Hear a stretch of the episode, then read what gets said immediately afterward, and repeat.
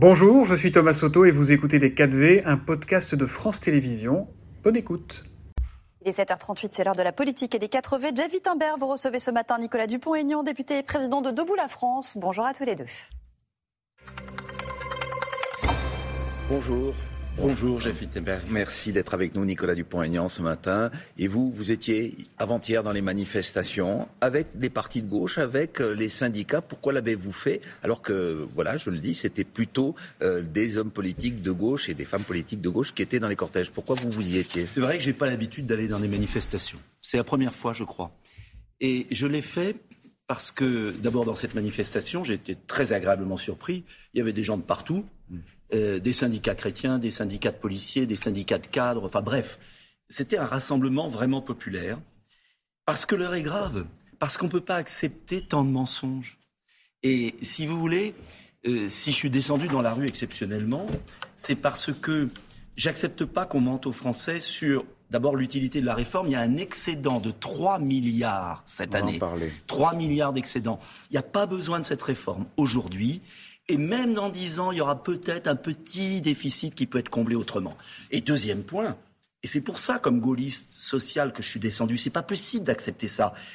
Les gens qui commencent tôt, qui ont des carrières pénibles, euh, qui meurent plus vite, vont cotiser plus que ceux qui sont favorisés. Et pire, attendez, pire, en allongeant à 64 ans on va avoir des retraites beaucoup plus faibles des futurs retraités. Et entre 62 et 64, la plupart seront au RSA. On va en venir. Donc c'est une question de dignité humaine. On va venir très précisément au contenu de la réforme. Oui. Juste sur la forme de la mobilisation.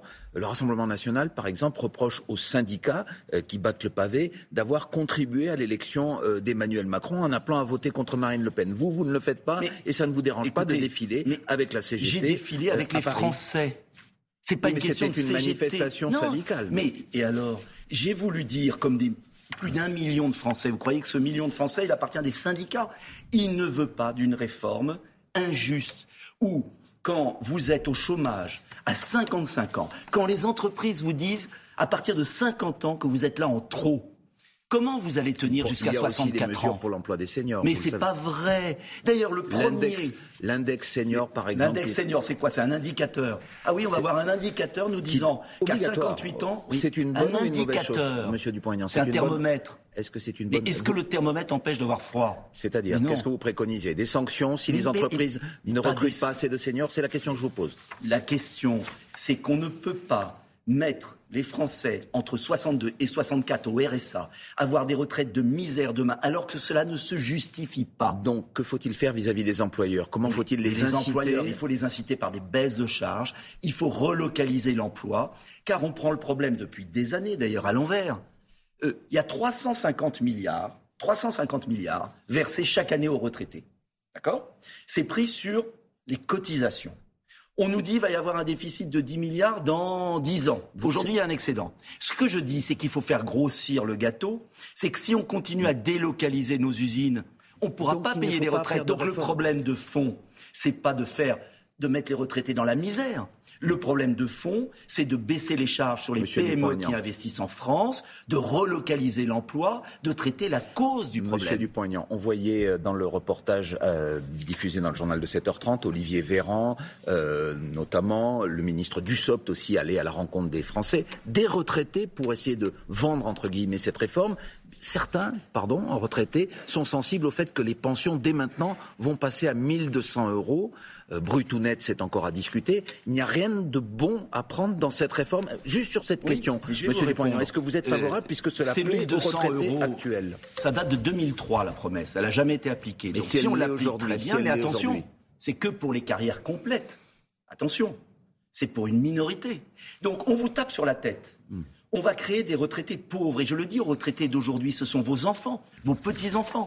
Et derrière cela, on vous donne un sucre pour faire croire qu'on est bien. C'est d'une hypocrisie incroyable. Et Mais quand les, intéressés eux-mêmes sont contents, vous leur dites vous avez tort Mais on peut le faire, ça. On peut le faire sans faire cette réforme des retraites. On aurait dû le faire. Et je vais vous dire autre chose. Il y a un milliard d'euros qui sont versés à des retraités déjà morts à l'étranger. Il y a eu des rapports parlementaires, 1 milliard d'euros. Ce milliard d'euros versé à des retraités, oui. Cette affirmation il y a 6,5 milliards, 6,5 milliards versés à des retraités qui vivent à l'étranger. Et sur ces 6,5 milliards, il y a 15% de gens morts. Eh bien, qu'on économise là-dessus et qu'on le donne pour avoir des retraites dignes, oui. Mais c'est pas pour autant qu'on doit déstabiliser le système des retraites par répartition, parce que derrière, je vais vous dire ce qu'il va y avoir. Laissez-moi vous poser non, mais derrière, il va y avoir quoi? Des fonds de pension, BlackRock, les amis financiers du président de la République, qui vont venir pour vous proposer des retraites complémentaires privées il n'y a pas de réforme à faire. Ça fait longtemps, vous, que vous vous battez euh, aussi contre la dette, contre les déficits publics. Le système, vous citiez, euh, vous dites euh, à plusieurs reprises depuis le début de cette interview qu'aujourd'hui le système est excédentaire, mais le, le Conseil d'orientation des retraites prévoit un déficit à l'horizon 2040. Il n'y a pas de réforme à faire sur les retraites. Sur il n'y a aucune réforme à faire. La seule réforme à faire, c'est d'inciter à produire français, c'est de renforcer la politique familiale, et puis faisons des économies. C'est curieux. On nous parle d'un déficit hypothétique dans 10 ans. Mais là, il y a 5 millions de fausses cartes vitales qui coûtent 20 milliards d'euros aux Français. rapport parlementaire, rapport de l'inspection des finances. Qu'est-ce qu'on fait sur les fausses cartes vitales 5 millions, c'est un chiffre fait... en tout cas à Non, 5 millions. oui, c'est ce que vous avez dit, 5. Euh, qu'est-ce qu'on fait là-dessus Pourquoi on gaspille tant d'argent euh, Tout de suite, faisons des économies sur les choses importantes, sur les gaspillages, et gardons pour nos retraités une vie digne de travail. Ce qu'on dit toujours qu'il faut récompenser le travail. Mais récompensons le travail, ceux qui ont travaillé dur. Sur les moyens de lutter contre cette réforme, vous vous proposez un référendum. Euh, est-ce que vous pensez que l'opinion publique acceptera un éventuel blocage du pays. Par exemple, la CGT Énergie a déjà procédé à des coupures de courant ciblées. Il peut y avoir une grève des transports beaucoup plus massive. Est-ce que c'est un bon moyen Justement, je veux qu'on bloque le gouvernement sans bloquer le pays. J'ai proposé un référendum d'initiative partagée.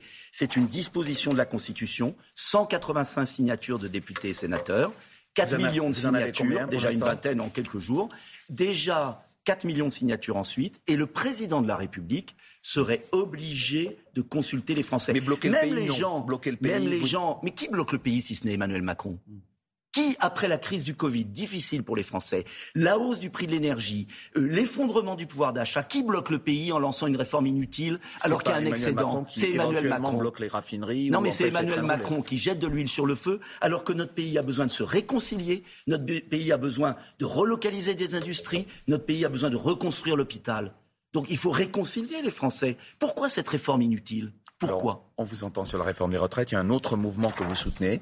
Euh, c'est celui des artisans boulangers qui vont euh, manifester lundi 23 janvier, euh, c'est-à-dire après-demain. vous y serez, hein, oui, bien sûr. là aussi avec eux. Vous n'avez pas l'impression que le gouvernement, et Emmanuel Macron, qui en avait parlé lors, de la, lors des vœux notamment euh, à l'Élysée, a pris le, problème euh, à bras-le-corps avec, par exemple, je, je, je, cite juste ce qui a été décidé, euh, le report des paiements d'impôts et de cotisations, et le, surtout le plafonnement imposé aux énergéticiens pour les TPE, les très petites entreprises. Le plafonnement? Vous allez nous le non, rappeler. vous le dire. 280 ou 290 euros. Le, le kilowattheure. Le, le, le mégawattheure. Le mégawattheure, pardon. Et quand le boulanger, dans ma ville, le boulanger a acheté à 50 euros le mégawatt. Et on lui dit c'est plafonné à 280. Vous savez à combien, vous savez à combien EDF vend à des opérateurs privés le mégawatt? 46 euros. Et les opérateurs privés, ben bien sûr, les opérateurs privés prennent à 46 euros et revendent à nos commerçants à 400, 500 et le gouvernement a plafonné à 280. C'est mieux que rien c'est mieux que rien, ils font quand même faillite. Parce que si vous aviez votre facture d'électricité qui était multipliée par 5, qu'est-ce que vous feriez? Voilà la réalité. Donc, moi, je propose une solution, parce qu'il ne faut pas Quelle critiquer est la solution, si pas une solution. Paye, la solution, c'est très simple, c'est de revenir au prix national de l'électricité, sortir du prix européen. Il y a deux pays qui l'ont fait. Donc c'est possible. L'Espagne et le Portugal. Mais qui paye la facture Mais au bout Personne ne paye puisque le coût de production en France, il est à 40 euros le mégawatt et qu'on a indexé le prix de l'électricité sur le prix allemand du gaz. Donc c'est EDF il qui fait aujourd'hui des bénéfices induits Oui, énormes, jusqu'à 180, et après c'est l'État qui le capte. L'État capte le bénéfice et le renvoie avec le chèque énergie. ce que je propose, c'est d'arrêter cette usine à gaz, c'est de revenir au prix de l'électricité produite en France, qui est entre 40 et 80 euros. Ça sera deux fois moins cher et ça évitera des subventions. Si l'État ne capte plus cette manne dont vous venez de parler... Mais comme l'État n'aura pas besoin de subventionner... Pardon, mais que comment fait-il pour compenser l'argent perdu Le prix de l'électricité baissera. Et donc l'État n'aura pas besoin de subventionner. On est dans un pays de fous où le prix est artificiellement trop élevé Et ensuite, l'État subventionne. Revenons à un prix de production. Eh on bien, a on la entend chance d'avoir une électricité nucléaire qui produit à bas coût. Eh bien, on entend vos solutions ce matin. Merci très beaucoup, concret. Nicolas Dupont-Aignan, Merci président de votre de Debout la invitation. France, député, et c'est la suite de Télématin. Merci, beaucoup. à tous les deux. Juste sur ce chiffre d'un milliard d'euros qui serait perdu chaque année euh, Eh à oui. cause euh, des fraudes dont profiteraient les familles de retraités décédés à l'étranger. Sachez ça, que la Cour des comptes euh, avait publié un rapport en 2017. Elle estimait à 50 000 le nombre de personnes qui continueraient à toucher la retraite d'un proche décédé à l'étranger pour un montant de 200 millions euh, d'euros. Eh Certains de nos confrères ont enquêté. dit 1 milliard. Rapport parlementaire. Les Voilà. téléspectateurs Et donc les, vérifieront. les- les téléspectateurs vérifieront, car c'est toujours beaucoup curieux, c'est toujours, Monsieur Dupont-Aignan, c'est toujours la même propagande. Il n'y a Voilà. aucune propagande. Il y a des informations. une vérification. minimiser Non, non, non. les Alors, gaspillages, vérification des euh, rapide auprès d'enquête de nos confrères parler de- euh, que nous confirmerons éventuellement. Merci mais je ne beaucoup peux pas vous laisser parler de propagande à Merci. l'antenne. Eh Les téléspectateurs vérifieront. Merci. Merci Je le beaucoup. dis et j'assume. Merci. Allez, on va. C'était Les 4V, un podcast de France Télévisions. S'il vous a plu, n'hésitez surtout pas à vous abonner. Vous pouvez également retrouver tous les replays en vidéo sur France.tv.